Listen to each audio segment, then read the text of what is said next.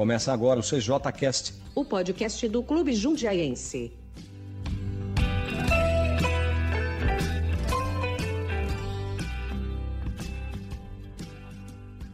Sejam muito bem-vindos ao sétimo episódio do CJCast, As Donas da Voz. Estamos live, estamos ao vivo, estamos fazendo algo diferente, gente. Eu sou Gabriela Vendito e eu vou estar com vocês aí hoje nesse bate-papo. E junto comigo, claro, sempre as nossas titulares da bancada aqui, Carol Bach, Fernanda Ratner. Carol, Fernanda, prontas para a nossa live de hoje? Opa, Gabi, prontíssima e super feliz com a participação aí ao vivo.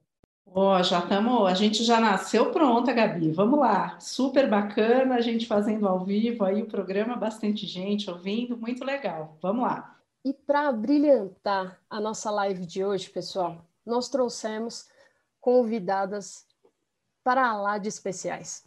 Hoje nós vamos conversar com conversar e conhecer melhor três incríveis mães. A primeira convidada de hoje trabalha com administração hospitalar e captação de recursos para entidades de terceiro setor. Associada e frequentadora assídua do Clube Giliense, mãe de dois filhos e vem de uma família onde eles eram 11 irmãos, gente. Isso aí, gente, 11 irmãos. Imagina cuidar de toda essa criançada. É com muito carinho que apresento a nossa segunda, a nossa primeira convidada de hoje, Regina Guti Bendita. É isso aí, gente. Minha mãe é a primeira convidada de hoje. Boa noite, pessoal. Boa noite a todos. Uma honra estar aqui nesse, nessa live, junto com pessoas também muito especiais. E vamos lá, vamos bater um papo sobre o que é ser mãe. A nossa segunda convidada, a nossa mãezona de hoje, cumprindo duplo papel aqui no nosso time. Ela é agrônoma, mãe de duas adolescentes. Não é originalmente de Jundiaí, mas quando se mudou para cá, se encantou com o clube e hoje é peça fundamental no nosso podcast As Donas da Voz. Sim, estou falando dela. Nossa titularíssima e hoje representando todas as mães de adolescentes Brasil afora, ela, Fernanda Ratner. Fer, agora dá uma luzinha aí como convidada especial. Bom, muito obrigada, adorei esse convite e espero representar bem as mães de adolescentes aqui, né? A Dani vai ajudar também. E estou vendo que tem algumas amigas aqui que podem contribuir muito com perguntas que são mães de adolescentes. Ah, quero ouvir todo mundo depois, hein, que está presente. Vai ser muito legal. Gente, fechando nosso time, nossa terceira mãezona de hoje, que entende muito de comportamento e educação. Ela é psicóloga, pedagoga e educadora trabalha com desenvolvimento humano com foco em adolescência. Gente, imagina a paciência que tem para trabalhar com adolescente. Ela é sensacional. É brasileira, mas mora em Portugal. É mãe de três filhos também. E eu estou muito feliz que ela aceitou o nosso convite para conversar com a gente hoje. Estou falando da Daniela Campos. Dani, seja muito bem-vinda à primeira live do CJCast. Olá, meninas. Olá a todos que estão assistindo, nos ouvindo. É um prazer estar aqui. Fiquei muito contente com o convite e espero contribuir com vocês. Vamos lá, vamos falar sobre maternidade e, enfim, sobre desenvolvimento humano e que é a minha praia. Bom, pessoal, todo mundo devidamente apresentado. Esse é o nosso time que vai agregar imensamente na nossa live de hoje. Então, pessoal, curtem, aproveitem, escutem as histórias dessas mães, as dicas e vamos junto aí nesse sétimo episódio, nossa primeira live que vai ser especial do Dia das Mães e vai ser muito legal. É, Dani, eu vou começar por você. Me conta um pouquinho do seu trabalho. Você diz que é, trabalha mais com adolescente. É, como que você decidiu é, seguir esse caminho, trabalhar com adolescente, é, a parte da psicologia? Me conta um pouquinho mais sobre o seu trabalho e como funciona. Então, meninas, deixa eu. É, eu, tô, eu moro em Portugal há quase dois anos. A gente migrou para cá. Na verdade, foi um projeto bastante relacionado com a maternidade a gente busca, buscou, né, na verdade, busca, né, uma, uma, uma educação para os nossos filhos, um, um ambiente mais é, seguro, enfim, foi pensando muito neles que a gente resolveu imigrar. Antes de vir para cá, minha última experiência profissional foi numa escola. Eu trabalhei com os adolescentes, é, final do, do ensino fundamental, ensino médio, e eu trabalhei na área de coordenação, na área de orientação, e também em sala de aula.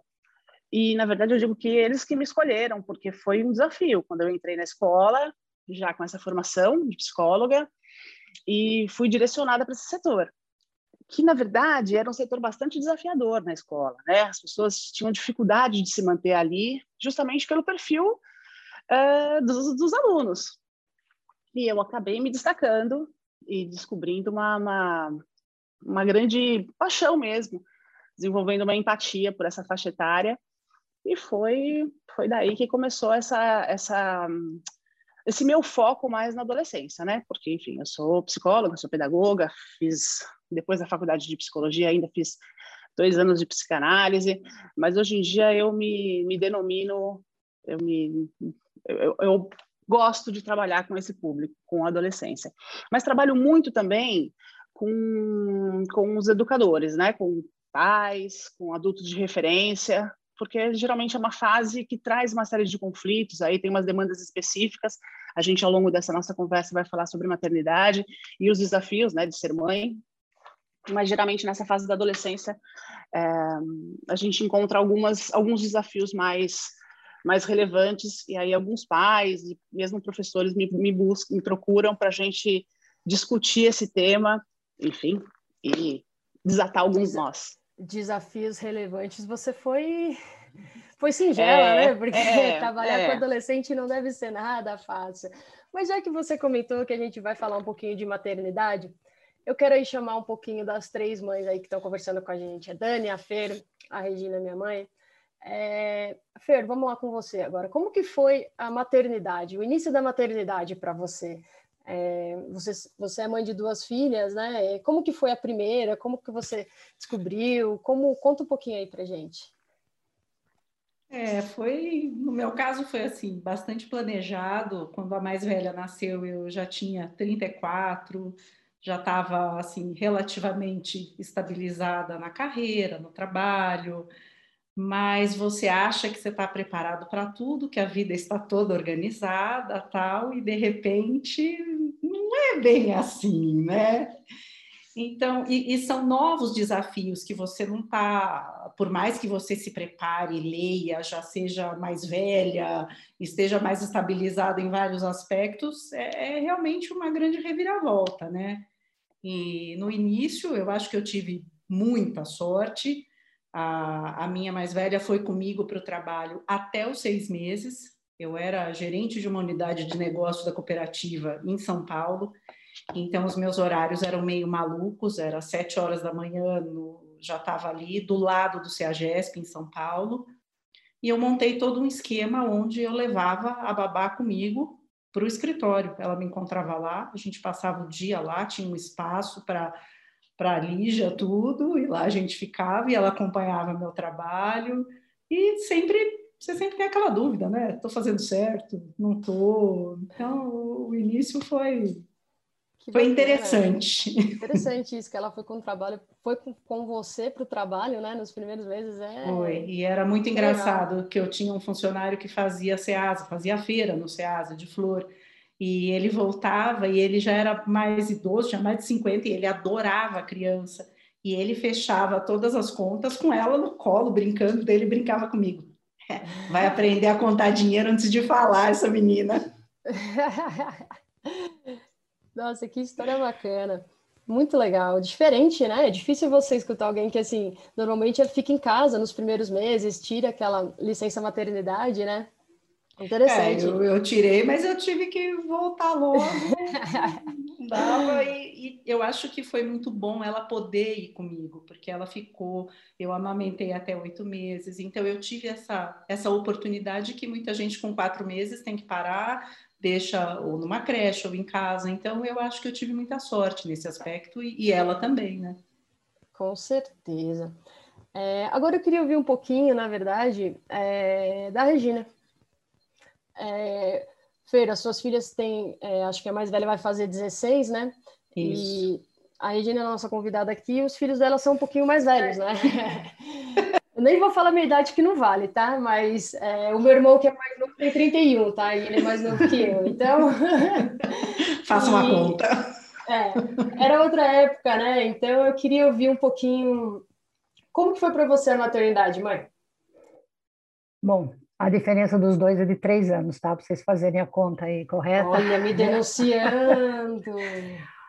É, na verdade, assim, é, eu já estava, tinha também meus 32 anos quando a Gabi nasceu, já estava estabilizada. Eu, o meu início de trabalho foi na área de saúde, sempre trabalhei na área de saúde, né? Mas eu trabalhava na, aqui em Jundiaí, no Hospital Paulo Sacramento, eu trabalhei lá há 23 anos, e nesse período, então, teve a Gabriela e o Davi, que é meu outro filho. Eles ficaram em casa, eu tive a sorte também de ter uma, uma assistente, a Mara, que foi uma pessoa que ficava o dia todo com ela, com eles e ajudou. Eu acho que a gente vai achando os caminhos para dar conta, né? Eu falo sempre que toda mãe faz o que tem de melhor, o que ela acha que é o melhor para os seus filhos. Claro que às vezes a gente erra. E, e foi assim, eu posso dizer que foi tranquilo, né? Nesse sentido de ter alguém, porque ela ficou com a gente por 15 anos, só a Mara, né? Que eu tô, que eu tô referenciando, só saiu porque ficou, ficou doente, mas e aí a filha dela trabalhou para mim mais 15. Então, nesse aspecto, a gente teve sorte nesse sentido de ter quase que uma outra família tomando conta, né? E eu sempre trabalhei o dia todo, mas eu sempre é, participei muito da vida deles, né? Desde que eles nasceram, eu passei as cinco horas fechar a gaveta, arrumei muitas brigas por conta disso, mas nesse ponto eu, eu, eu decidi que eu ia fazer isso. Até então, sempre esticava tudo, mas a partir daquele dia, quando eu voltei a trabalhar, horário de sair, horário de sair, horário de alimentar, alimentar, e eu consegui com isso é, dar conta, né? Claro, tem suas dificuldades, filho doente, você tem que sair mais cedo, enfim, dificuldades que todas nós passamos, né? Mas foi, e aí depois de três anos nasceu o Davi, depois já encerrou o assunto, que já estava de bom tamanho, que também já está com 36, né? Então, mas foi, eu acho que foi uma experiência, ser mãe é uma experiência fantástica, né? Não, não tem muito que quem é mãe sabe. É isso aí, gente. Ela me denunciou, não ia falar a minha idade, né? Mas é, realmente, tá com 34, meu irmão 31, então é uma época diferente de, de quando ela teve a gente do que a Fer, né? E aí, Dani, eu queria, antes de entrar um pouquinho no, no profissional com que você trabalha, eu queria saber você como mãe, é, você mora em Portugal hoje, né? Mas quando os seus filhos nasceram, você já estava aí ou você foi depois? É, como que foi para você a, a maternidade? Não, Gabi, eu, eu também tive filhos mais tarde, assim. Eu fui, eu tive a Isabela, minha primeira filha nasceu, eu tinha 31. Também foi foi planejada. Uh, na ocasião, eu parei de trabalhar, meninas, quando ela nasceu. Eu fiquei 10 anos maternando, gente, acreditem se quiser. Eu parei de trabalhar, então eu já tava, já era formada, já tinha feito aqueles outros dois anos de, de, de pós-graduação, mas eu parei de trabalhar. Então eu fiquei por 10 anos, porque porque esse, esse período todo, né? A Isa tinha quatro e meio quando nasceu o Arthur, aí depois o Arthur tinha dois quando nasceu a Helena, e eu decidi voltar para o mercado de trabalho só quando a Helena foi para a escola. E aí que foi essa minha retomada, na verdade eu, eu precisei ressignificar aí minha, meu trabalho, e foi aí que eu busquei um trabalho para ficar perto deles. E fui trabalhar na escola em onde, onde eles eh, estudavam. Entreguei ali junto com a matrícula o meu currículo, eu falei, ah, quem sabe, né, eu não consiga. E foi o que aconteceu. Eu fui admitida no... Eu comecei a trabalhar antes da Helena começar as aulas, com três anos no infantil. E, gente, foi maravilhoso, assim, uma experiência que eu que é, foi, é, faz parte da minha identidade, assim, tanto essa descoberta, essa, esse novo segmento do meu trabalho, né, da minha profissão, é, como ter passado esse, esse período com eles, assim, para mim foi foi de grande valia, eu não me arrependo e fez todo sentido.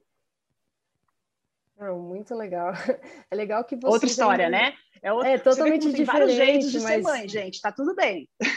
Tá tudo certo. É, cada uma Não do é? seu jeito e vamos todos sobrevivendo, né? É isso. cada uma com o que tem. E aí, Dani, é, como que é essa questão de você conciliar, né? Você até falou que eu comecei a trabalhar antes da sua filha ir para a escola, né? Como que você hoje está então conciliando? Você ficou 10 anos aí maternando. Como que você concilia aí a carreira de mãe com a de psicóloga e pedagoga que você hoje é?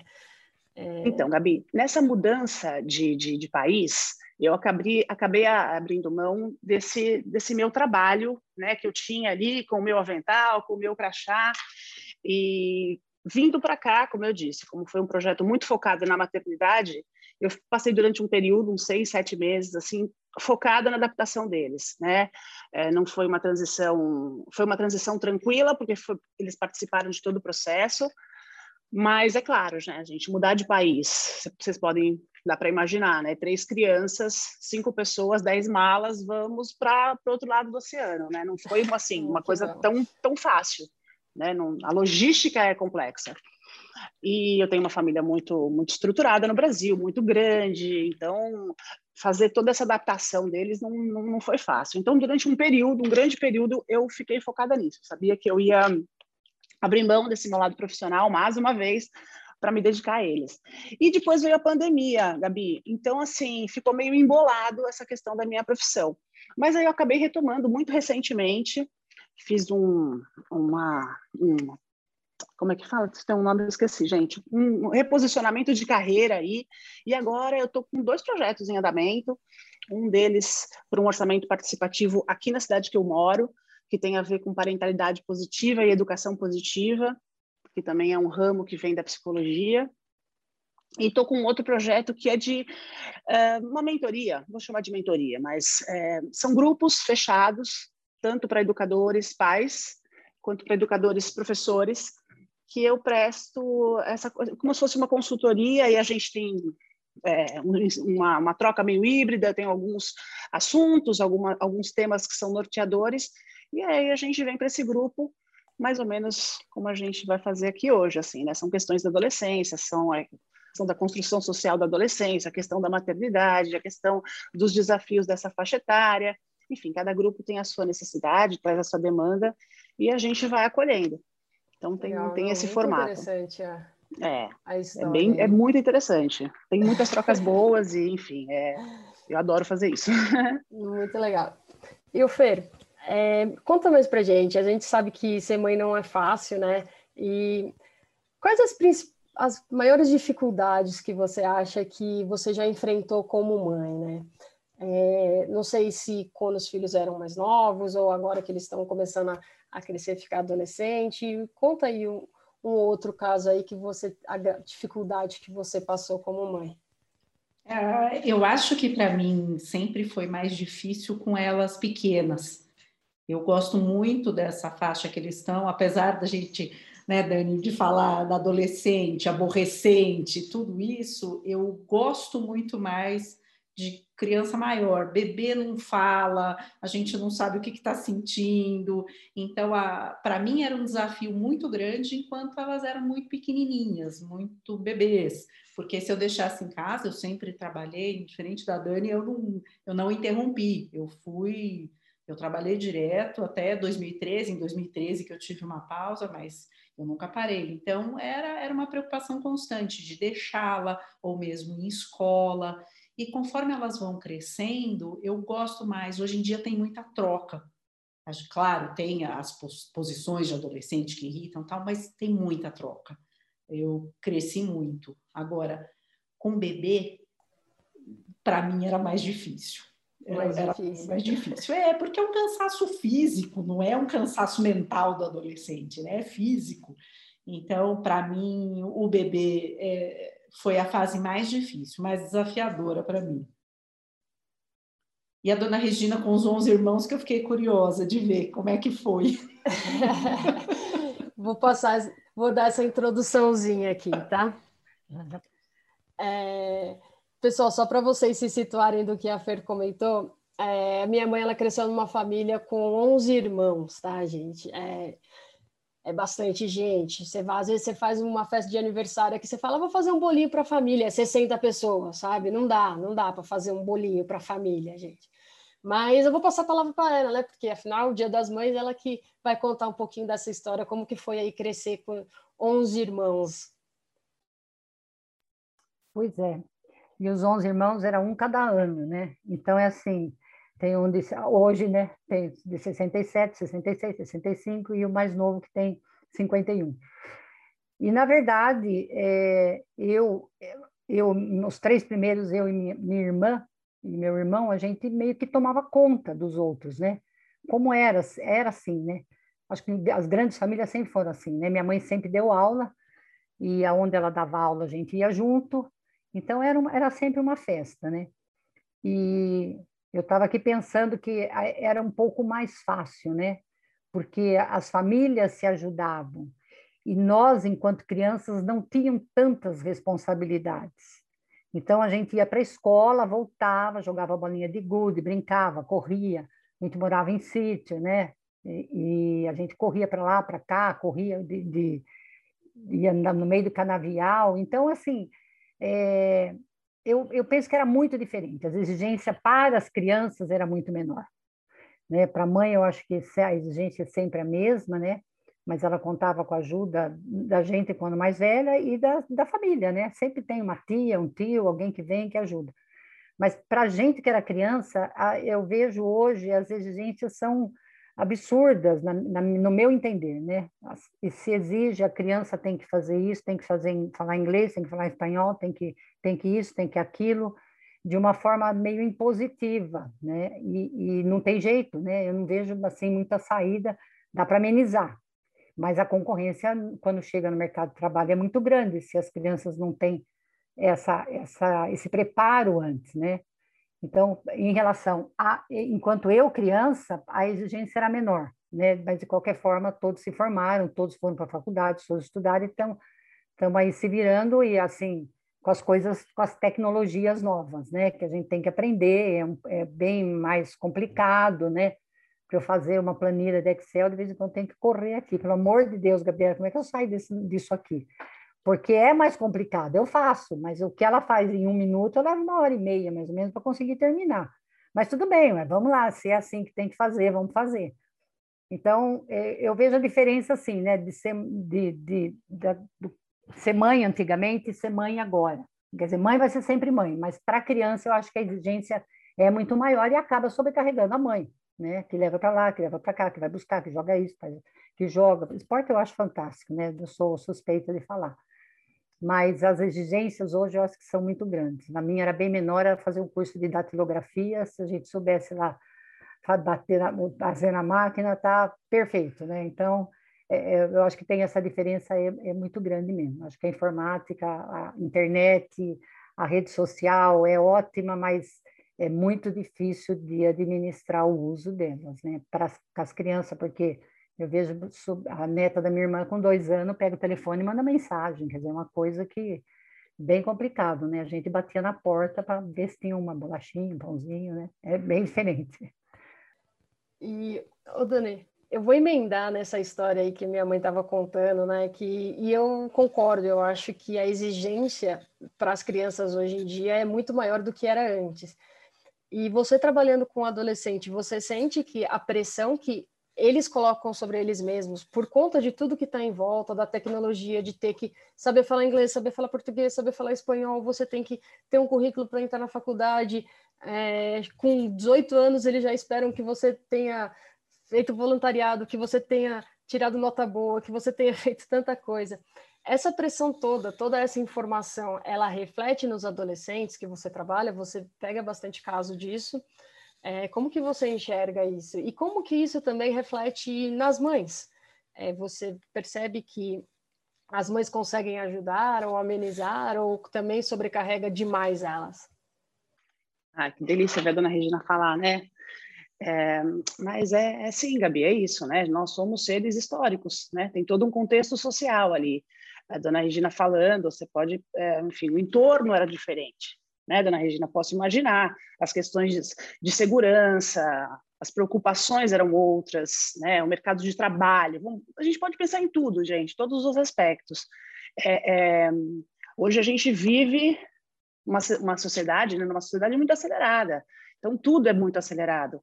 E essa molecada nasce já, como a dona Regina falou, aí na internet, já com outras habilidades mas acabam deixando para trás habilidades que são imprescindíveis para nós, seres humanos, né? Que é o diálogo, é o poder de negociação, é, são questões que aí, Gabi, vai reverberar muitas vezes na adolescência, né? Adolescentes mais ansiosos, é, algumas manias, é, enfim, algumas questões psicológicas aí mais, mais severas. Eu não gosto de generalizar, Mas se a gente levar por essa linha do contexto social e a gente pensar nesse mundo globalizado e tudo que isso demanda hoje em dia, a gente consegue imaginar como também não é fácil para o adolescente, né?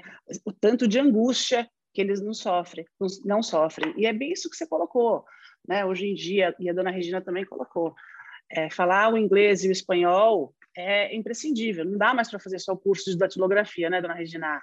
Não, dá mais. Então, você tem que fazer, você tem que sair da escola com boas notas, você tem que frequentar uma boa faculdade, você tem que falar mais de uma língua, que não seja sua, né, mas duas línguas.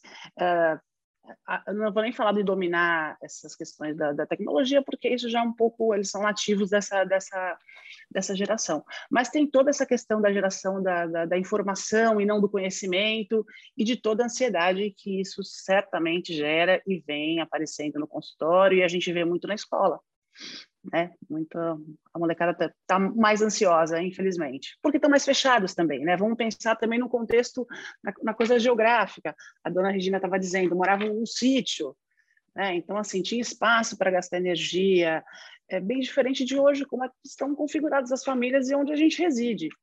Então, tem, tem muito disso, gente. A gente precisa contextualizar e sim, a molecada sente. Ah, com certeza, né? Isso reflete, reflete no, na, nas crianças e reflete na, nas mães e na família e do modo geral. né? comportamento. Conforme... É, isso, desculpa te cortar, uh, Gabi, Não, mas é isso, perdão, eu esqueci de falar da, da, das famílias, das mães também, né? E as mães também, porque também tem essa questão do, do, da dinâmica do trabalho, né? A gente, a gente como mãe também fica nessa, nessa, nessa angústia. A gente sabe que a gente tem que participar da formação, da educação, também é uma coisa que a dona Regina disse, né? A gente fala das gerações passadas. O mais velho geralmente dava conta dos mais novos. Hoje as famílias são menores, a gente não pode colocar essa responsabilidade na mão dos nossos mais velhos. E isso exige de nós pais uma organização, um planejamento, uma presença que às vezes tem, é conflituoso com o nosso, por exemplo, com o nosso trabalho. Então, tá para as mães também, tá para os pais, né? Vamos dizer pais e mães, tá mais, uh, tá mais puxado, né? A, a demanda é mais complexa e, enfim, muito diálogo, gente, muito diálogo. É, nesse aspecto da dona Regina era mais fácil, né? Quando é, a, os filhos mais velhos ajudavam a criar os outros. Uma vez eu ouvi um médico falando que essa ideia de mãe cuidar dos filhos sozinha é uma coisa moderna, porque não tinha isso antigamente, que as famílias eram nesse formato da Dona Regina. Minha mãe também, a mesma coisa. Seis, seis oito, oito irmãos ela teve. Então, essa, esse conceito de que a mãe cuida de tudo, a mulher cuida de tudo, de filho, de casa, é um conceito moderno. Eu falei, ah, interessante isso, né? E ainda trabalha, né? É, eu acho que, desculpa, gente. É, é, acho que é um pouco disso mesmo, Fernanda. A gente tem, são muitas funções né? São muitas funções para um único papel, para uma única pessoa. E aí a gente tem que conversar sobre isso e jogar isso na, na família e na roda e com o marido, porque senão fica realmente muito puxado. É, a atualidade não está brincadeira, não. É exatamente isso que eu ia falar, Dani. Eu voltar a pergunta para a Fer, na verdade. Fer, você é aquela mãe que quer fazer tudo ou você é aquela mãe que delega um pouquinho fala, ó, se vira hoje, pede um iFood, ou pede para o seu pai, ou pede para sua tia, como você, ou é você é aquela que quer fazer tudo? É, eu já tentei fazer tudo. eu já tentei essa toda essa ideia com a mais velha de levar comigo para o trabalho é, é, uma, é um jeito de você falar só eu basto, só eu sou boa o suficiente para cuidar deles. E com o passar do tempo, você vai vendo que não é assim, que você acaba se cansando demais, daí você perde a paciência mais fácil. Desculpe, você acaba perdendo a paciência mais fácil, você vê que não, não dá para você fazer tudo. Então, eu hoje em dia sou a mãe que delega, que tem a mesma tranquilidade que, que o meu marido tem de pegar a mala e sair para viajar, eu também tenho ou tento ter pelo menos, mas é, é, um trabalho que a gente tem que, eu acho que tem que ir desenvolvendo. Se você quer manter trabalho, família, filhos, você tem que delegar um pouco, né? Senão você vai ficar o tal do burnout, né? Você vai se estafar. É, eu acho que esse conceito de aquela mãe, a Mulher Maravilha, tá caindo um pouquinho, porque ninguém é Mulher Maravilha, né? Ninguém consegue fazer tudo sozinha, né? Dani, quer falar um pouquinho? Quero, deixa eu, deixa eu complementar, complementar isso que a Fernanda falou. Vocês já ouviram falar em burnout parental aí no Brasil? Já. já. Fernanda, eu, já. eu nunca tinha ouvido falar. Eu vi uma reportagem muito recente aqui é, levando o burnout, né, é, é, vamos só contextualizar, não sei se todo mundo sabe do que, do que se trata esse tema, é uma, enfim, uma síndrome que geralmente estava associada ao ambiente de trabalho, né, de esgotamento, de estafa, decorrentes de uh, excesso de cobrança, de não dar conta de todas as suas funções e, e as demandas, enfim, do trabalho. E agora, foi a primeira vez que eu ouvi falar aqui nessa, nesse, nesse, nesse enfim, nesse curso de, de, de educação parental. E aí estavam dizendo sobre o, burnout parental, que tem a ver com as relações domésticas e com o ambiente doméstico. Eu achei extremamente interessante que um dos, um dos, dos entrevistados né, era um homem, gente. Olha que interessante a gente repensar também essa questão da família, porque como é que estava acontecendo na, na, casa dele, né? A mulher tem um trabalho que ela se ausenta e ele por, o trabalho dele permitia estar em casa e foi assim que aconteceu. E aí, com essa questão de pandemia, confinamento, lockdown, uma série de, de, de tarefas e de funções simultâneas ali que ele não estava dando conta. Então, eu achei muito interessante essa reportagem, primeiro por associar o burnout às relações parentais e o ambiente doméstico, e o fato da gente ver um homem sobrecarregado com as funções de, de, de, de cuidar de filhos, de trabalho, de cuidar da casa, enfim, estamos, né, tá, tá, tá, tem coisas mudando por aí. É, eu, eu, achei interessante, eu não, não, não tinha ouvido esse termo, não. Burnout no trabalho, sim, eu já, já tinha ouvido, como a gente ouviu, mas parental não tinha ouvido, mas faz muito sentido, né? É, ainda mais com, com o tempo que a gente está vivendo, né? A gente em pandemia, é, de repente veio todo mundo para dentro de casa, em quatro paredes, e você tem que viver 24 horas junto, enquanto você passava, sei lá, duas, três horas à noite depois que chegava do trabalho, né? Muito atual, né, e... né, Gabriela? Com certeza. E, e acho é? muito mais é, com o perfil do homem ter esse burnout, porque de uma maneira ou de outra, eu vejo que a mulher está mais habituada a isso, ao ir trabalhar, voltar, cuidar, multitarefas, cuidar de filhos uhum. tal. Eu, eu tenho, tenho conhecidas que eu acho que estão beirando, e já me falaram, pô, não estou mais aguentando, porque além dos calls das reuniões, é o almoço, é olhar o dever da filha, é estar tá em casa tal. Então, é, é, faz todo sentido. Mas eu acho que o homem ter, ele estando em casa, é mais, é mais propício. De um jeito ou de outro, a mulher se adaptou a essa, a essa situação, né? Apesar de cansativa. O que é muito cruel, né, Fernanda, a gente pensar sem nisso, né? dúvida, né? Porque a gente dúvida. tem que... A maternidade por si só não é papel fácil da gente exercer, né? E aí todas essas multifunções e multitarefas... Mas, enfim, tem homem entrando na roda e eu acho que é importante a gente né, estimular, como você falou, né? Meu marido pega a mala e vai viajar, eu também, às vezes, dá trabalho, preciso pegar minha mala e vai viajar e tá tudo bem, porque a dinâmica familiar é para isso mesmo, né? Tem que dar conta dessa criação desses filhos que a gente colocou em conjunto no mundo e é parte é, da, da, função dos dois da conta São dois disso. responsáveis, né? Não é só é? um responsável. Pois né? é, então já que a gente não pode dar para os filhos mais novos, né, dona Regina? A gente, é. pelo menos com o marido, a gente divide essa função, ou com o nosso parceiro, seja lá quem for. Exato. É, sim, eu acho que é extremamente importante essa, essa divisão, né? Porque é o que eu falei, não existe mais Mulher Maravilha, é, as mulheres são fantásticas, mas chega uma hora que somos todos seres humanos, né? Uma hora não dá, não, não, não tem como tomar conta de tudo, né? E aí uma curiosidade, você acha que a maternidade ela mudou a sua personalidade ou ela aflorou alguns sentimentos ou algumas características que você já tinha? É, como que foi para você? É, bom, como mãe, Gabi, foi para mim, olha, para mim como mãe foi um processo tranquilo e correu tudo bem. Assim, eu não tive nenhuma questão pós-parto, eu não tive nenhum conflito interno, pessoal.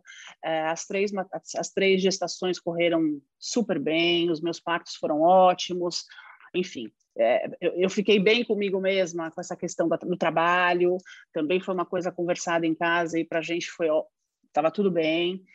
Mas eu não, não, acho que assim é a minha opinião individual, né, em particular, a minha vivência, a minha experiência. Mas a gente não pode normatizar, né, normalizar isso, porque não é para todo mundo que é, que é dessa forma. Mas para mim foi assim. Não, bacana. E aí, na verdade, isso de uma curiosidade aqui é dos seus filhos, é, eles puxaram a sua personalidade ou mais a do, a, do seu marido, assim? Você disse que foi tranquilo, né? É, acho engraçado é. quando você começa a associar, assim, os filhos normalmente puxam um para um lado ou para o outro, né? Olha, de, de, de perfil comportamental, eu acho que as meninas são mais voltadas para minha personalidade, assim. A gente tem acho que um comportamento um pouco mais assertivo, para não dizer mandona, assim. A gente é mais direta, uh, a gente é mais organizada, mais gestora das coisas, assim. E o meu filho Arthur, ele é mais parecido com com com meu marido. Ele é mais observador. Ele tem umas sacadas mais rápidas, assim.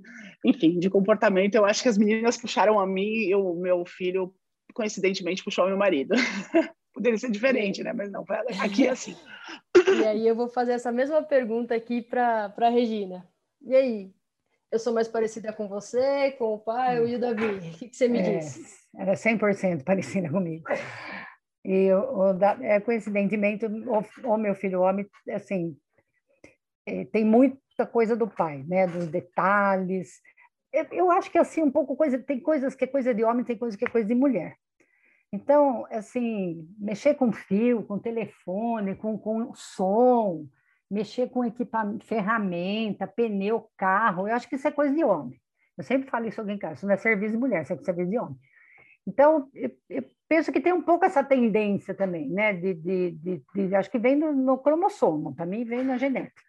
E a mulher é organizada, ela pensa, ela quer fazer um monte de coisa, ela organiza, escreve, faz, já vai, resolve, não fica esperando. Né? O homem é um pouco assim, é, de maneira geral, demora um pouco mais. Eles são diferentes, né? Não adianta querer achar que a mulher é igual, que não é. Eles são diferentes, né? Não estou dizendo que ainda são melhores, que são Ainda bem que é um podcast do Dia das Mães, né, dona Regina? É só para as é, mães isso daqui, né? É só, só para as meninas. Mães, é só para as meninas. Mas é assim, é assim que eu vejo, né? Então, é, é, a, a, Gabriela é mais eu e o Davi. Não é 100% mais pai, mas ele é mais, mais jeitão do pai mesmo. E o, o Carol, você não é convidada de hoje, mas você está quietinha aí, eu vou, vou chamar você. Você acha que a sua personalidade é mais parecida com a sua mãe ou com a do seu pai? Eu estava pensando nisso enquanto vocês falavam, eu até pedir a palavra. Vocês estavam falando que mulher é mais parecida com mulher, né? Eu me identifico total com meu pai. Eu acho que eu sou muito meu pai em vários aspectos, sabe? A minha mãe é, ela é mais tranquila, é, não tem muito horário. Eu já sou super acelerada igual meu pai, já gosto da rotina igual meu pai. Eu sou muito meu pai. Engraçado isso, né? E é, até quando minha mãe estava grávida, minha bisavó sempre acertava o sexo de todo, de todas as crianças. E o meu foi o único que ela errou, que ela falou que, que era um menino. Falou, agora vem um menino, Fátima, porque minha mãe teve uma menina antes, minha irmã.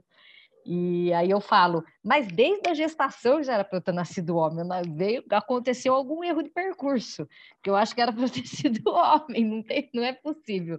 E aí vocês estavam falando como as mulheres são parecidas, né, mãe e filha, né, ou filho e pai, e eu fiquei pensando, eu falei, poxa, acho que era para eu ser homem mesmo, porque eu sou super parecida com meu pai.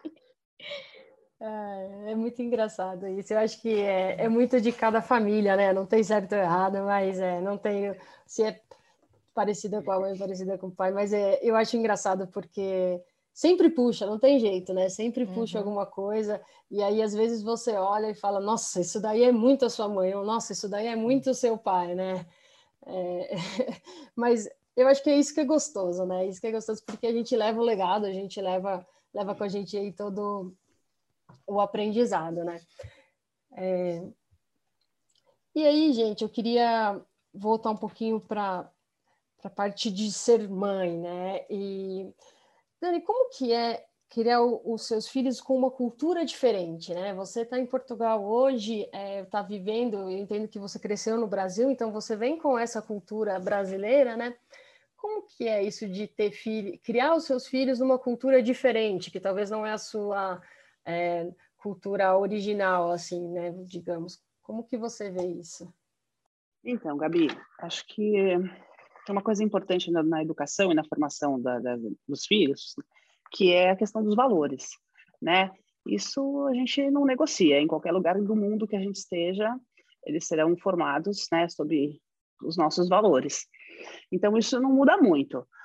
Trazê-los para cá não, não, interferiu em nada. A gente continua com a, com a mesma conduta e tudo. É claro que a gente veio buscar neste ambiente questões que são do social, né? Questão da segurança pública, dos serviços públicos de qualidade, é, a questão da liberdade. Aqui eles têm uma liberdade de, de, de, transitar pela cidade, de, uh, de explorar os espaços comuns que eles, infelizmente, não tinham uh, quando a gente morava no Brasil. Embora a gente morasse num bairro relativamente bom, eu, eu sentia que eles estavam, assim, numa bolha. Né? A, minha, a minha filha mais velha estava chegando aí numa fase uh, que ela ia querer sair, explorar o mundo, e aí eu estava morrendo de medo disso, porque eu não me sentia segura em deixá-la né? Porque eu acho que tem que ser, né, gente? Eu, eu, a minha visão é essa. Eu, eu sou a favor da gente criar os filhos para o mundo, para né? eles precisam experienciar também, eles precisam passar por isso, eles precisam viver. E aí no Brasil isso para mim, para mim estava muito limitante, assim, estava com muito medo de, de, de deixá-los é, explorar, né? viver aí nesse nesse mundão. Então para cá é, mudar para cá teve essa conotação, né, de, de deixá-los mais livres, e a gente está conseguindo fazer. Então, assim, minhas, minha filha pequena de nove anos, ela vai e volta sozinha da escola. Tudo bem que a escola fica a, a 800 metros daqui, mas ela vai e volta sozinha. Os outros maiores também nem fala. Ele, a gente tem um parque aqui embaixo, eles vão com muita frequência, exploram, vão, vai e volta com os amigos uh, andam com aparelho telefone, uh, celular, é, aqui chama-se telemóvel. Eles andam com o telefone para cima e para baixo, não tem, enfim, não são, não são interceptados, né? não são abordados na rua. Uhum. A cidade é muito interessante porque tem vários programas municipais aqui que incentivam a criança a andar sozinha na rua. Então, parece que a sociedade como um todo cuida disso, sabe? Então, assim, é o atravessar na faixa de pedestre, os carros param assim com, com uma distância enorme das crianças. É, Existem programas na escola que, se os pais trabalham e não podem buscar ou não se sentem seguros né, de deixar a criança é, vir sozinha, existe voluntariado. Então, ah, alguns grupos de criança são, são orientados por um adulto e essa, esse adulto vai deixando as crianças em casa. Então, assim, nessa parte da, da, da formação deles de cidadania, para mim, assim, está muito mais tranquilo fazer isso aqui. Assim, eu, eu vim, vim, buscar isso e, de fato, nós encontramos. Agora, a questão não, de casa, valores, essas coisas é a mesma coisa, a Gabi não, uhum. não, não muda. É, não, é interessante porque você fez um pouquinho diferente, né? É, em casa foi é, diferente que eu digo do que eu tive, tá? em casa foi assim, é, nós crescemos aqui no, no Brasil, mas com 18 anos a gente foi, eu e meu irmão, nós fomos fazer faculdade fora, então nós ficamos aí sete anos morando nos Estados Unidos, mas fomos sozinhos, né, daí. Então, é, fomos explorar uma outra cultura, mas sozinho, e daí eu queria voltar a palavra para minha mãe, para Regina. Como que foi essa experiência? A Dani foi para fora com os filhos, mas como foi a sua experiência de ter os filhos e ver eles indo embora para outro país com 18 anos? Pois é, eu escutei a Dani falando que a gente cria os filhos para o mundo, né? E aí, para o mundo, quando você põe no. Na, embarca o filho sozinha para os Estados Unidos com 18 anos e fala assim: Meu Deus, o que, que, é isso? Que, que é isso mandar para o mundo, né? Então, assim, acho que a experiência é, foi muito interessante para eles. Eles fizeram faculdade fora com bolsa atleta, né? Os dois fizeram com bolsa atleta. E a Gabriela ficou sete anos, o Davi ficou cinco. E assim, inicialmente era, era assim muito muitas saudades, né? Muita expectativa, o que, que vai acontecer? É, será que chegou? A noite que ela foi, óbvio que ninguém dormiu enquanto o telefone não tocou, falou: chegou, tá com a técnica, já está entregue, ok. mas eu acho que foi uma experiência para eles, tenho é, certeza, foi uma experiência importante. Eles tiveram, principalmente numa fase final da adolescência, eles estiveram fora, né? Eu não acompanhei, só que para eles chegarem para aí, é, nós acompanhamos os dois dos 7 aos 18 anos, porque eram os torneios aonde eles iam jogar aqui no Brasil. Todo mundo sabe que não tem patrocínio para nada, né? Então era patrocínio, leva, joga no sábado, se ganhar, volta no domingo, quando era longe. Então, eles sempre estiveram muito do nosso lado durante toda a adolescência, porque durante a semana eram as obrigações normais de toda criança, e aos finais de semana eram torneios. E eu sempre, sempre tive comigo que o esporte agrega muito. Eu sempre tive muito medo da questão do envolvimento com drogas, não que dentro do esporte não tenha, mas a chance é menor e não que eles não corressem risco, é lógico que eles sempre correm risco nesse sentido. E, mas eh, eles sempre tiveram muito junto com a gente. Era todo final de semana, era sábado, domingo. Raramente a gente tinha um final de semana que não fosse para levá-los para jogar. E, e aí eu me lembro quando a Gabriela é, foi para embarcar, que ela conseguiu a bolsa, é, não para ir para embarcar, mas próximo. ela estava um pouco ainda meio em dúvida se ia, não ia. Eu falei: olha, filha, você vai, fica um ano nos Estados Unidos, de graça, estudando, estudando inglês. Volta, daqui um ano, se você achar que lá não é, você está muito infeliz, você volta, mas você volta falando inglês e você pode até se arrepender de ter feito, mas é melhor do que se arrepender de não ter feito e não dá para fazer mais. E depois, e, e também disse para ela: se você realmente achar que lá é o pior lugar do mundo, você volta. Também não precisa ficar lá sofrendo, mas experimente essa oportunidade. E ela gostou tanto que ficou lá sete anos. E era muito mais difícil falar com eles, né? Porque na época tinha o Orkut, que se olhava foto, e, e, o, e a ligação do, do esqueci até o nome da linha que usava. E tinha que ter horário para falar, né? E você sente falta de tocar, de conversar pessoalmente, é muito diferente, né? Mas foi uma experiência.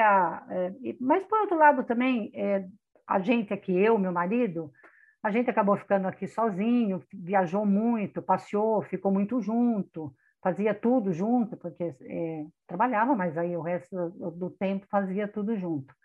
Eu acho que foi uma experiência que valeu a pena. Eles voltaram, é, no que diz respeito à colocação de trabalho também, até hoje nunca tiveram dificuldade nisso. Então, a experiência de conviver com outras pessoas de outros países, eles moravam no campus, a rigidez lá. Então, eu, eu acho que foi uma época que eu dormi mais tranquila com eles longe, porque eu não podia fazer absolutamente nada, e porque eles tinham regras rígidas dentro do campus. Lógico que eles sempre dão uma fugidinha, mas eles sabiam do risco, né? Que qualquer coisa que fosse muito fora do normal, eles perdiam a bolsa e voltavam, e acabou a graça, acabou acabou a festa. Mas acho que foi uma experiência bem, bem válida. Eu sou, eu sou divulgadora de, de Bolsa Atleta, pra, pra, porque eles conseguem estudar com custo baixíssimo, não precisam passar tortura do vestibular, que realmente é uma tortura, a gente, eu vejo com, com a moçada, né, que a gente convive, e tiveram essa experiência internacional, até hoje tem amigos, é uma oportunidade, é o que a Daniela falou, eles precisam vivenciar, eles precisam ir para o mundo mesmo. Mas não é fácil, viu, Daniela? Botar no, no, no, aeroporto e falar vai, não é, não é tão simples como, eu, como eu mesmo divulgava. Estou criando meus filhos para o mundo. O mundo, às vezes, é um pouco cruel, né? Então, dona Regina, não é fácil mesmo, né? Na teoria é muito simples, né? Mas na prática o coração aperta mas é importante isso que a senhora disse, né? Acompanhou de perto, tinha diálogo, tinha exemplo, eles sabiam o que estava em jogo, né? A dedicação dos, dos pais muito presente. É, não gosto, acho que não. Quem me conhece sabe que eu não, não gosto de receita pronta, não existe, né? Meu objeto de, de trabalho e de estudo é extremamente dinâmico, eu não gosto de falar, de generalizar, mas se tem uma coisa que eu gosto de dizer é, é isso. Acho que essa, se a gente tem uma coisa para fazer para os nossos pequenos, né, é construir relação. Porque relação é construção. Se a gente não constrói relação, não adianta depois chegar na fase da adolescência e querer cobrar né, uma, uma qualidade, um vínculo, porque isso a gente tem que estabelecer ao longo da nossa da vida deles. né? A gente e isso que a senhora falou é extremamente pertinente. Estava junto, acompanhava, era difícil, trabalhava dia de semana, eles na rotina dia de semana, mas quando era para levar, era a senhora, era seu marido. Isso tudo vai tem um significado, né? E aí essa molecada a gente pode soltar eles pelo mundo porque a gente não, obviamente a gente não tem controle nenhum, nem do mundo e nem também das decisões que eles vão tomar. Mas a gente fica de alguma forma mais mais tranquilo e eles com mais base, né? para tomar decisões um pouco mais acertadas. E Fer, você ouvindo tudo isso, é, da minha mãe que já passou, da Dani que está passando lá com os filhos dela, e as suas filhas também, que você já comentou comigo, que querem né? Querem ter essa experiência fora. O que, que você acha aí? O coração já aperta já? Ai, aperta de alegria. E, e ver o que a sua mãe falou é, é muito, muito reconfortante, porque assim é, viveu uma parceria com você, com, com os filhos, criou esse vínculo, como a Dani falou, não é porque é mãe e filho que é, ah, já nasceu, pelo menos eu sou dessa opinião, não brota o vínculo assim que nasce. Você vai construindo, e isso eu, eu sempre repito para as minhas filhas, não é porque você é minha filha que eu não tenho que estabelecer uma conexão com você. A gente tem que conversar, a gente tem que trocar, tem que ter uma convivência, que foi o que Dona Regina fez, né? Construiu com você isso. A hora que ela te colocou no avião e falou tchau, ela estava muito tranquila, com saudade, com tudo, mas tranquila, sabia que tinha feito. E é, eu, eu sinto eu sinto exatamente isso. Acho bacana ouvir porque é, é essa construção que eu acho que a gente precisa buscar e todos os dias convivendo, estar tá presente, ao mesmo tempo respeitar também os espaços, a personalidade, porque cada um tem uma personalidade, não é porque eu fiz desse jeito que você precisa fazer. Eu não sou dona da verdade, eu erro. A meu ver, isso traz segurança para elas, porque mesmo que elas falarem, vai, elas vão se sentir seguras. Minha mãe não tá, eu, eu não sou a dona da verdade, eu não sei tudo eu compartilho muito as coisas com ela, para que elas sigam esse caminho também, Gabi, a mesma coisa que você. Vai, voa, voa que tem que, tem que ser, né? Tem que ficar, tem que ser feliz, procurar o que. O, o meu caminho eu trilhei. Com delas, elas têm que achar o que, que vai fazer melhor, né? Nem sempre de acordo comigo. Muito lindo isso. É isso mesmo, Fernanda. Muito coerente. Mas não é fácil botar na prática, né, Dani? Não, não, não é fácil, mas é isso, né? Existe uma, não gosto de, de, abordar muito teoria, mas enfim, existe uma teoria que fala da mãe suficientemente boa. E é bem isso que a dona Regina pontuou, e é isso que você está falando. Acho que a gente tem que exercer a nossa maternidade até um determinado é, lugar, assim, né? A gente vai ao longo do tempo construindo esse vínculo, é um processo, mas a gente tem que saber também a hora de soltar, né? Senão a gente cria essa molecada dependente que com 25, 30 anos não quer saber de sair de casa, porque, enfim, tem tudo ali e a gente não soube soltar. Né? Então, faz parte, a gente precisa fortalecer também essa, essa confiança, essa autoconfiança. Né? Quando a dona Regina coloca a Gabi no avião e fala, querida, qualquer coisa você me liga, mas vai. Ah, é um, é um, tem uma mensagem subliminar aí, né? De olha, eu confio em você, eu sei o que eu fiz, vai dar tudo certo. Eu acho isso lindo de se ver, e é para isso que a gente tem que pensar em ser pai e mãe. Acho que a gente tem essa, é essa a nossa missão. Não, muito legal ouvir vocês falarem aí, porque cada uma é uma experiência diferente, mas no final eu acho que a base aí é, é bem parecida, né? É. E eu queria, entrou, surgiu uma curiosidade aqui, né?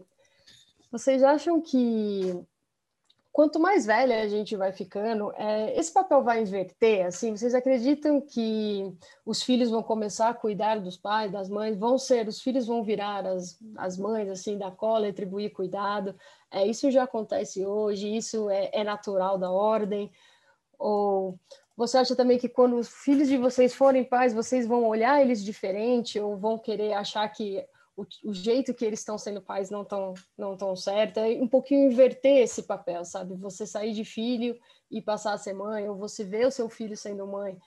É... Fer, conta um pouquinho, o que, que você acha disso? É, a minha mãe já está com 81 e a minha mãe continua sendo dando as cartas, vamos dizer assim.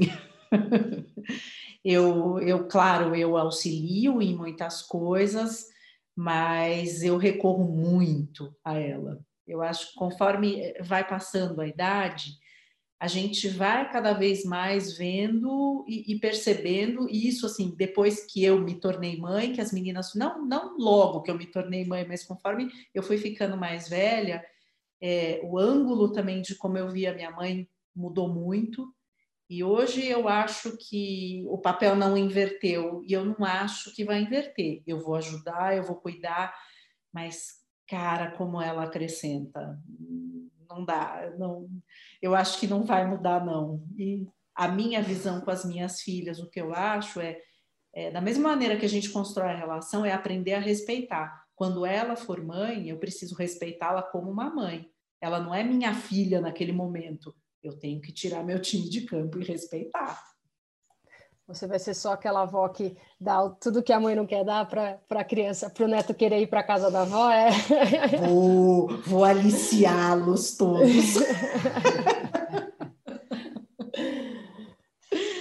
Não, é muito legal. Eu sempre escuto falar, não, a casa da avó pode tudo, a casa da avó pode tomar Coca-Cola, comer chocolate, tudo que você não pode. Tudo que minha mãe não me deixava fazer, você precisa de ver o estrago que minhas filhas fazem lá. e Dani, o que, que você hum. acha? Você acha que. Desculpa, só cortar um pouquinho aqui. Dani, você acha que quando você vê aí os seus filhos, seus filhos sendo pais e mães, que é, a teoria é, é, é, aquela, poxa, não, agora é a hora deles, eles têm que, que ser pai, que ser mãe, que agir conforme eles acham que é certo, mas você acha que é fácil esse papel aí de, de ser só avó? É. Então, Gabi, é como vou retomar na coisa da construção, né? Como a gente vai vai elaborando isso, porque assim não tem não tem fórmula né? A, quem, quem, quem é mãe sabe, a gente vai passando por vários processos, né? Quando nasce, aí os primeiros passos, aí o desmame, aí tem uma série de questões que vão acontecendo e a gente vai, vai ressignificando as etapas e enfim, então tudo isso é construção, como a gente encara a maternidade, essa coisa da mãe suficientemente boa, de você criar as, as crianças, os filhos para o mundo, e aí a, a, a Fer falou de, lindamente. Tanto o exemplo da mãe dela, acho que a gente tem que envelhecer com dignidade, sabe? Essa coisa de você poder recorrer à sua mãe, que é mais experiente. É, quando a gente se torna mãe, a gente reconhece muita, muita entrega, né? A gente percebe o quanto a gente. a gente precisa, às vezes, abrir mão das nossas coisas, né? O quanto altruísta a gente se torna com a maternidade, e aí a gente começa a reconhecer na, nas, nossas, nas nossas mães questões que, se porventura a gente não tinha reconhecido, a gente passa a reconhecer. Mas eu acho que assim, o caminho é, saudável é, é, bem esse que a Fernanda colocou, né? Quando você vê a mãe dela envelhecendo com dignidade, ainda das as regras do jogo, é, tem essa questão do autocuidado, ela recorre à mãe, assim, isso é, é, é o ideal. Agora, nem sempre é possível, e enfim, tudo bem também. Vamos, tem outras configurações de família, outras relações, e é, a gente vai ter que dar Sim. conta disso, né? Se a gente... Nem tudo é preto no branco, né? Nem, Nem tudo é, é nada, nada, Gabi, nada. E ah, quando a gente fala de gente, então, nada é preto no branco. A gente tem que estudar cada núcleo familiar, a gente tem que ver como é que as relações se estabelecem, é, enfim, fortalecer aquilo que precisa ser fortalecido. Mas o mundo ideal é esse que a gente tenha espaço né, para se desenvolver enquanto indivíduo e que a gente possa se ajudar através das relações e que a gente construa relações positivas e saudáveis. Não, com certeza. E eu acho que essa fala sua de, de se ajudar, né? Porque, vou voltar de novo, né? Ninguém é super Mulher Maravilha e ninguém é super homem. Todo mundo acho que sempre precisa aí de uma ajudinha, nem que seja para falar, nossa, pô, você tá, tá mandando bem, tá fazendo, tá muito legal o que você tá fazendo, assim, qualquer um elogio já, já ajuda, né? É, e aí eu queria saber, eu queria fazer a pergunta aqui para a Regina é, sobre conflito de gerações. É, você acha que a relação com os seus filhos é diferente da relação que você tinha com a sua mãe? É, você acha que muda, mudou muito esse, essa, esse conflito de gerações, essas gerações diferentes, essas relações entre pais e filhas? Eu acho que mudou bastante, né? A minha mãe hoje tem 92 anos, então nós estamos falando aí numa uma diferença de quase 60 anos da Gabriela para minha mãe, né? De, então, eu acho que mudou bastante. É, as mães, acho que as nossas mães da, da, da minha geração, a grande maioria, é, era sempre muito autoritárias, né? A grande maioria, não estou dizendo que todas. E não tinha tanto diálogo. Era mais criança vai para vai dormir, que isso não é conversa para criança, né? Então, é, eu acho que mudou bastante. Eu acho que o, o diálogo, a participação das mães, dos pais de maneira geral, mas eu falo mais mãe que nós estamos que é o assunto, né? É a participação na, na, na vida do, dos filhos no dia a dia. É bem verdade que no, no, caso da minha mãe era meio complicado, né? Porque dar conta de 11 para ver lição, para isso, para aquilo, era uma, uma, tarefa quase que impossível, né? Mas eu, eu acho que mudou bastante. Eu acho que mudou para melhor. Hoje tem mais abertura, tem mais diálogo. É, a gente consegue manter um, uma relação, conhece os amigos dos filhos, convive com os amigos dos filhos, é, coisa que não acontecia antigamente, né? É, acho que até pela época, ou talvez pela família, não sei dizer o motivo, mas eu sinto que mudou para melhor. Eu acho que mudou para melhor essa presença constante, de sair com os pais, ir no cinema com os pais, né? A gente agora não vai mais, né? Porque faz dois anos que não vai no cinema, né? Com essa pandemia. Mas a gente é muito de sair junto, vai no cinema, todo mundo junto, assiste, sai, né? Vai comer alguma coisa. Então essa participação mais ativa, mais frequente na vida dos filhos, eu acho que melhorou bastante em relação. Não é que era ruim, mas mudou e eu acho que mudou para melhor. Sabe que você falando, Regina, eu fiquei pensando aqui. Eu já vi uma, li uma vez uma matéria a respeito disso, que fala realmente da, da mudança de geração de, de pais e filhos, né? E antigamente as mães eram mais duras, né? Isso é um estudo, é lógico, não é geral, né? A gente não pode aplicar para todas as famílias, mas como as mães normalmente ficavam em casa, elas tinham essa cobrança de ser é, a responsabilidade de educar o filho é sua, a responsabilidade de ter, é, de fornecer, assim, de ter uma rotina para o seu filho é sua também. Então, acho que as mães se cobravam mais e por isso eram mais duras, né? Hoje em dia, não. Hoje em dia, a mulher divide o papel com o homem, né? Numa série de coisas, né? Então, eu li, eu achei super interessante e fiquei pensando na minha é, família. E foi exatamente isso. Meus pais, a, as minhas duas avós não trabalhavam, eram responsáveis pela educação e era um pensamento assim machista, mas é, eles se davam bem, meus avós, não tinha nenhum tipo de conflito. Era da época, né? E hoje, depois que minha mãe teve eu e minha irmã, eu já vi que era diferente né? Ela já não ficava com essa carga só para ela e até por isso ela era mais leve. Eu já olhava ela diferente. Eu tenho, eu tenho muito mais medo do meu pai do que da minha mãe.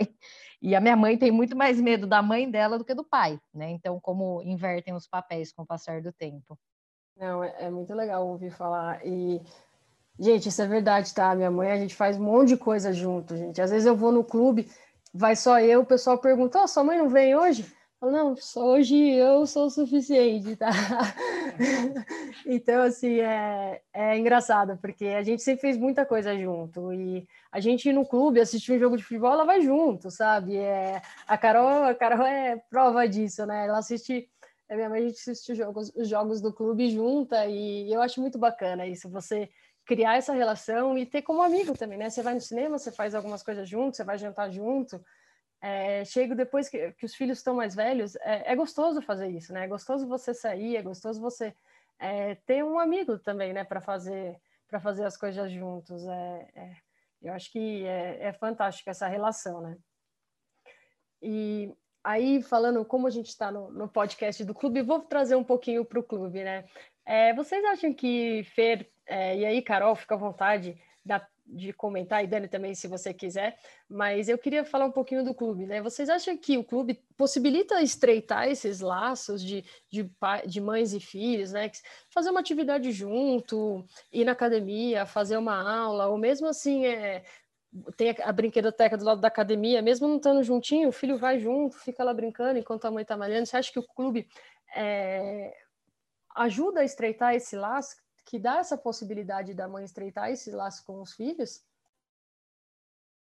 Ah, eu, eu, acho que dá, sim, porque você, que nem você falou, mesmo que quando é muito pequeno, que ainda não vai, não faz nada, que fica ali, mas ele segue a rotina, né? Ele já sabe, bom, então agora é hora da gente ir para o clube, você vai, você fica ali. Teve um tempo que eu nadava numa raia e minha filha na outra. Então, e o problema é quando tinha mais velha nadando, que ela deixava a gente para trás, né? Daí não daí eu achei que não tinha mais graça esse negócio, daí eu que não queria mais levar. Mas eu acho que estreita, sim, inclusive o, os eventos que o clube fazia, né? Aquelas competições, corrida. Eu lembro quando tinha o, o acho que era pai e filho lá, era tipo um biatlon, nadar e correr, um nadar. O meu marido uma vez nadou e minha filha correu, foi o contrário, eu não lembro. Eu acho que isso é, é muito bacana, eram iniciativas muito legais do clube que criavam, sim, essa essa proximidade, né? E no dia a dia as aulas era uma delícia. Aí você tá numa raia, teu filho na outra, e ela te dando pau na natação, né? É, é bom demais. Eu concordo com a Feira. Eu acho que é, elas, todas as mães aí já falaram, né, que não é só o fato de você nascer filho da sua mãe que faz com que você tenha uma boa relação com ela, né? É, você criar esse ambiente, criar essa relação, né, ensinar isso, né? Estreitar isso. Eu, eu acredito que o clube proporciona isso sim, né? Seja para nadar juntas, seja para assistir um jogo de futebol e tomar uma cerveja juntas. Eu acredito que proporciona e é um ambiente muito favorável para estreitar qualquer tipo de relação. E de mãe e filha, então, é, só aumenta, né? Sim. E aí, Dani, é, Quais são as atividades aí que você mais gosta aí de, de fazer com, com seus filhos? Não sei, ir no parque? É, é. Conta um pouquinho pra gente. Então, Gabi, eu ia querer é, contribuir aí com. Eu acho interessante isso que elas estão colocando, porque é uma forma de a gente se aproximar do universo da criança, né, ou do adolescente, enfim, dos nossos filhos. Quando a gente se propõe a a estar em contato com o universo daquilo que para eles é importante, sem julgar, ah, isso é chato, isso não sei o quê, né? Porque agora a gente, ah, vocês só querem saber de jogar videogame, vocês só querem saber de, meu filho só quer saber de jogar bola. Mas, enfim, quando eu participo dessa atividade, que para ele é uma, uma, uma, atividade interessante, é uma forma também de eu criar vínculo, é uma forma também de eu dizer para eles: olha, eu me interesso por aquilo que você gosta, né? E eu acho que isso também é um exemplo para que eles também possam fazer as nossas atividades ou nos acompanhar nas nossas atividades de uma forma satisfatória, prazerosa, né? É, porque os universos de, de, de, os interesses, né, são muito distintos. Vocês podem imaginar, né? Uma família de cinco, gente, tem tem tem, tem gosto de tudo que tudo, tudo cada coisa.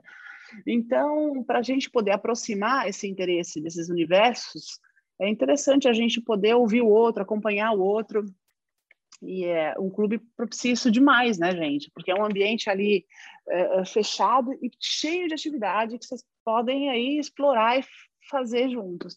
E aqui também, Gabi, aqui também. A gente não tem, a gente tem uma, um complexo esportivo na frente de casa que tem até uma, uma questão interessante. Nessa questão da adaptação, da gente chegar e tudo mais, é, foi uma, um ponto de apoio para mim. Assim, a gente foi, se inscreveu nesse, nesse centro de é, de, de, atividades, chama Física, no espaço da Física. Meu filho começou a fazer hockey patins e fez ali uma, um, um, grupo de amigos que ajudou muito na adaptação dele e, consequentemente, né, é, era um elo que a gente tinha aqui com, com, com o esporte também, com o pessoal fazendo esporte.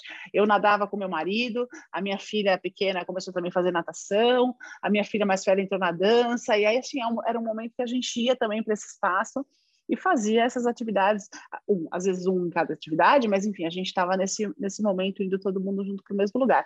E aqui a gente tem muitos parques, muitas praças, e a gente tem muito hábito de fazer isso, assim, de, de na praia, tem praia muito próxima e a gente faz bastante atividade juntas. Isso aproxima os universos, os interesses. Eu acho muito interessante isso para a gente construir esse vínculo com a molecada, imprescindível. Ah, sim. É. Eu sou suspeita para falar. Eu acho muito legal. Sempre fiz bastante coisa com meus pais. E o clube, gente, nossa, tem tanta coisa para a gente fazer junto, né? Seja churrasqueira, pescar para quem gosta, né? Direto eu vejo o pessoal no lago pescando, assim. E aí a gente vê várias gerações, né? Normalmente tem o avô, o pai e a criança ali no lago pescando junto, né?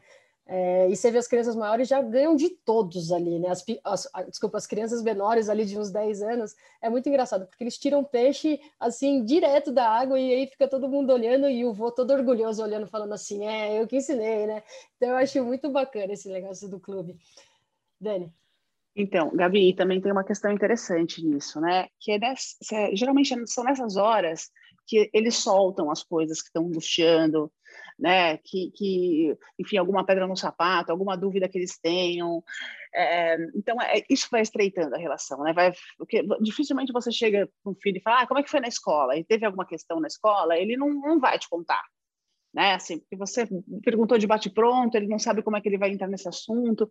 Mas quando você intencionalmente promove é, espaços e momentos de interação com a família, isso surge, né? Às vezes é, é, é, tão bobo, gente, às vezes eu deito com os menores, né, na hora de colocá-los para dormir e tal.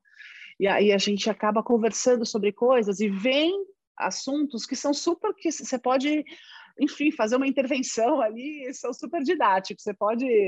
Na semana aconteceu, a gente estava, fui colocar a molecada para dormir, meu filho volta da escola, e ele passa sempre para um lugar que ele compra umas balas com os amigos de, de quarta-feira.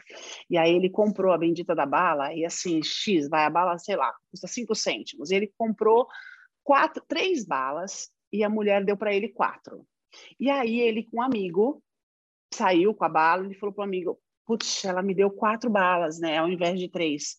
Será que eu devolvo? Aí o amigo falou: Não, não devolve, come a bala.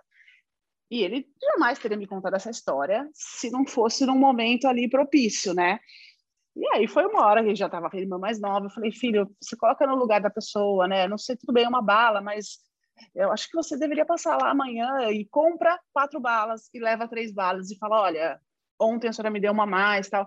Enfim, é só para dizer que é nesses momentos que às vezes você pode fazer uma intervenção super precisa, uh, sem ser tão assertivo assim, mas num exemplo e tudo mais. É uma forma da gente educar também através do, do diálogo e do exemplo. Acho interessante. Isso pode surgir no esporte, inclusive, em momentos de lazer.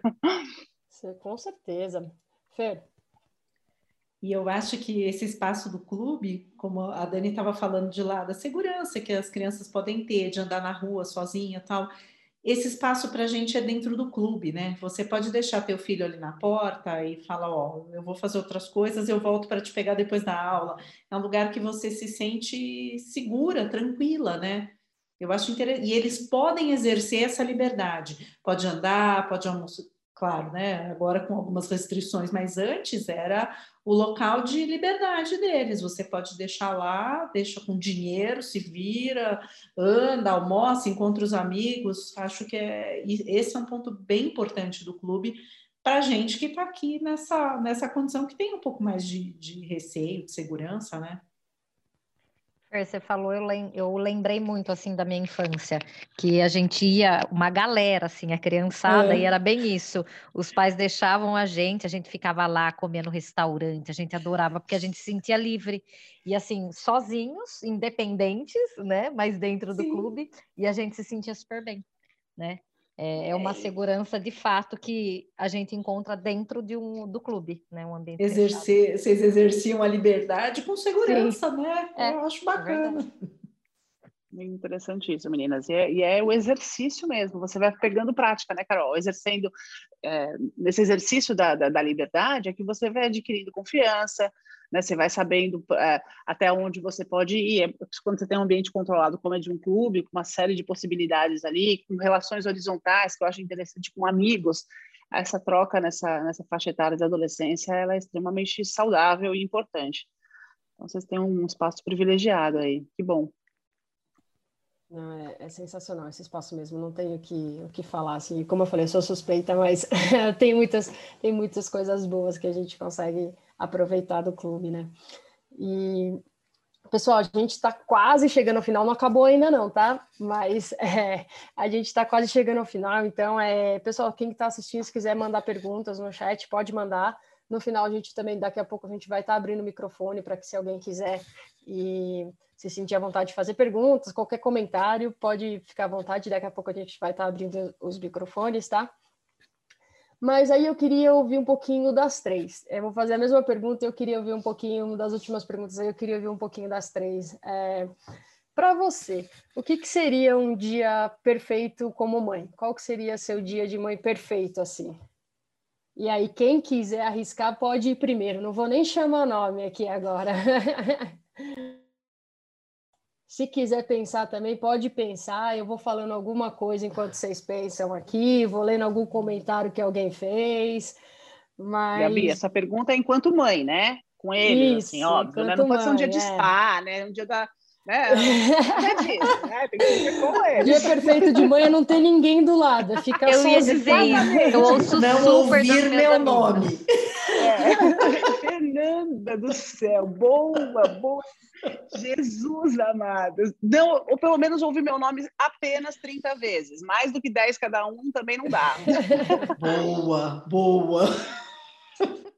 Olha, mas um dia perfeito, vou, vou, pensar num dia perfeito com eles, que é uma coisa que, é, que eu gosto, que a gente gosta bastante em casa. Então, acordar, todo mundo tomar café da manhã junto, aquele café da manhã animado aqui, os cinco na mesa, Aí é aquela uma coisa que a gente faz aqui em casa que também é legal, gente. A função é geral, então todo mundo participa, até a, de, a pequenininha, de tira a mesa, guarda as coisas, dá geral na casa, sair para uma praia, almoçar por lá, uh, voltar final de tarde, banho, uma uma sessão cinema que a gente gosta também de fazer aqui, todo mundo largado, jogado no sofá, uh, um japonês à noite e é isso. Um dia, um dia bacana, Não precisa Nossa, chamar, olha, não precisa chamar ninguém para escovar dente, gente, presta atenção. Ninguém, não precisa chamar ninguém para escovar dente. Não mandei ninguém fazer lição, entendeu? não mandei ninguém tomar banho, tá tudo certo, tudo sobre assim. Tudo, Pô, você foi pra praia e teve comida japonesa à noite. Gostei desse dia aí, então, vou te falar que é recorrente aqui, viu, Gabi, no verão. Tudo bem que a gente só tem três meses de verão aqui, de, de sol Quer por ano. Adotar, é eu vou para aí. Como é que é? Quer me adotar? Eu vou para aí fazer parte Ai, disso, Carol. que eu adorei também. Vem, Carol, vem. Carol. A estadia tá garantida, Carol.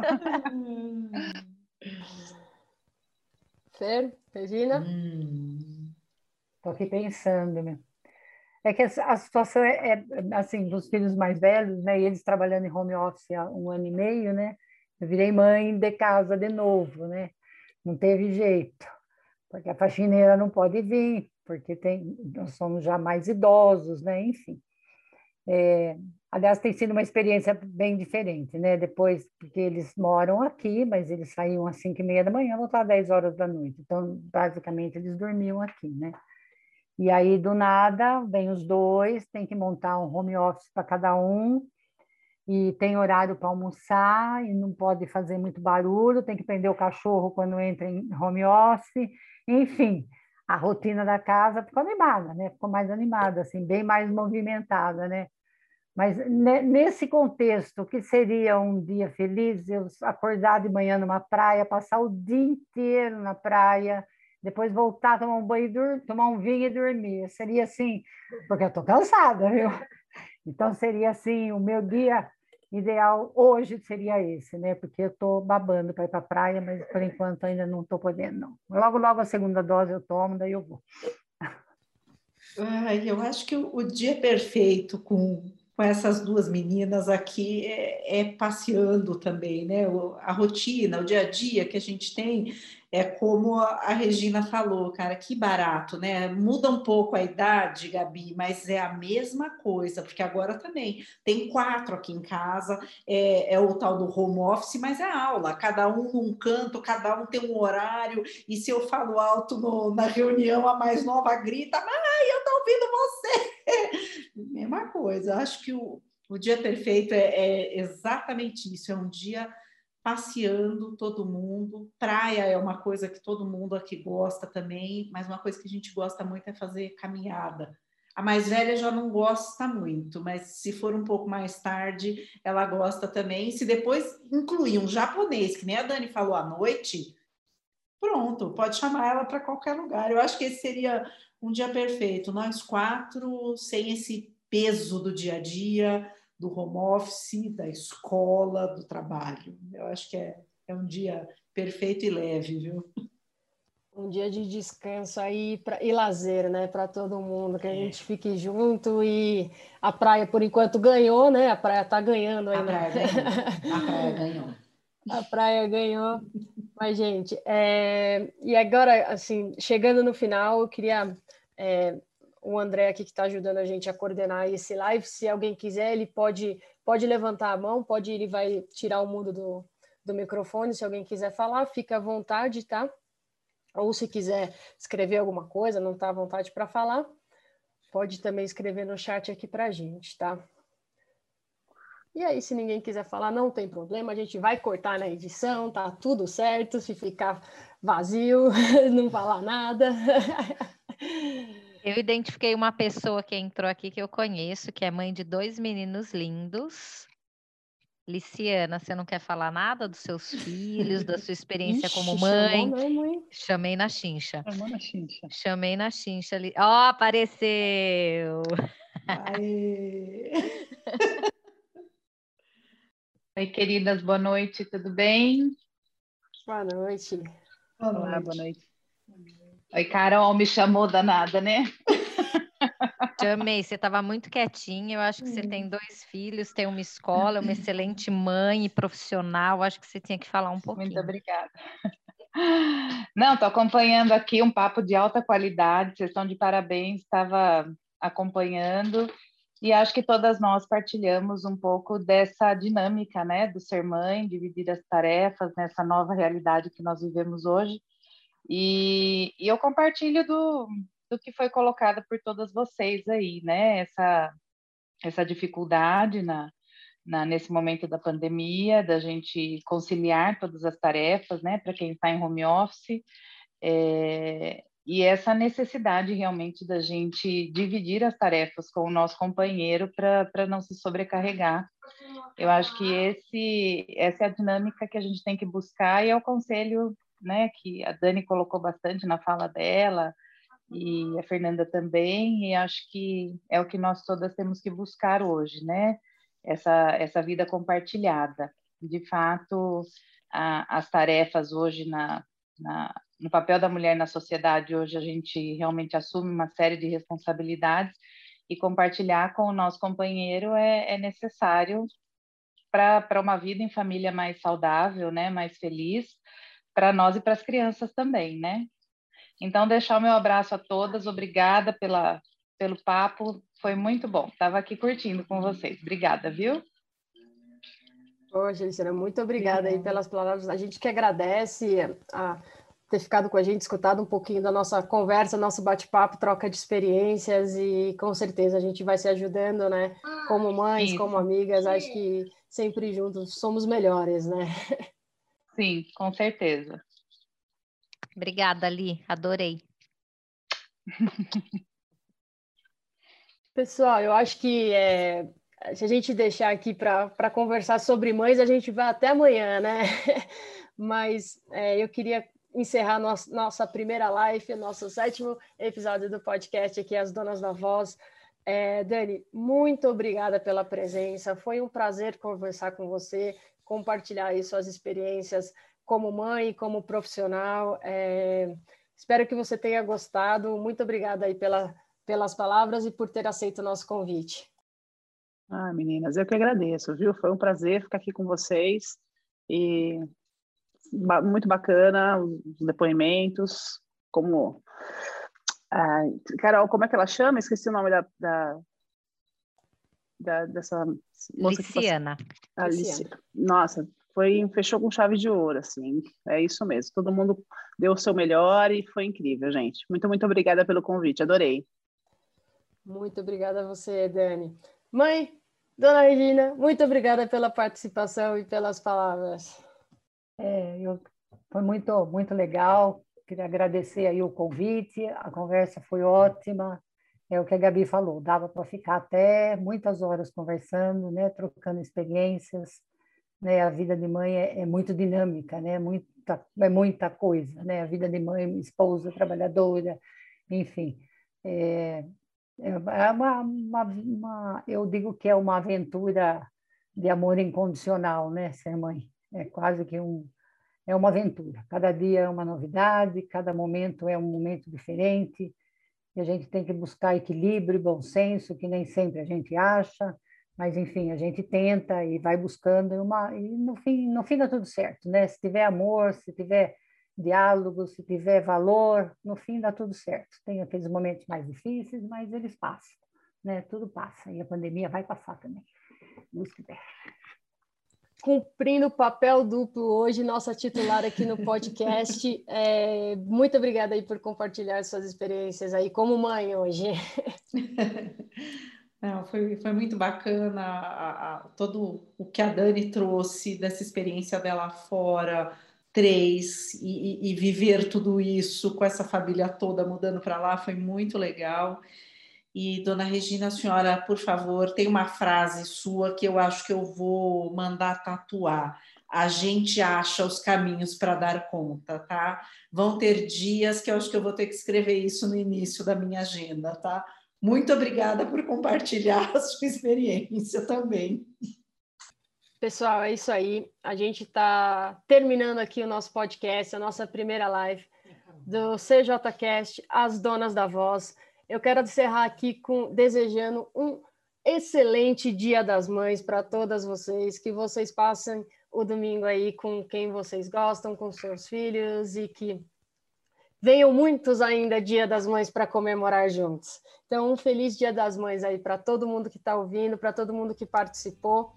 E fique ligado aí que o CJCast As Donas da Voz vem com muita novidade aí para os próximos episódios para vocês. Tá certo, pessoal? Muito obrigado e até mais. Este foi o CJCast, o podcast do Clube Jundiaense.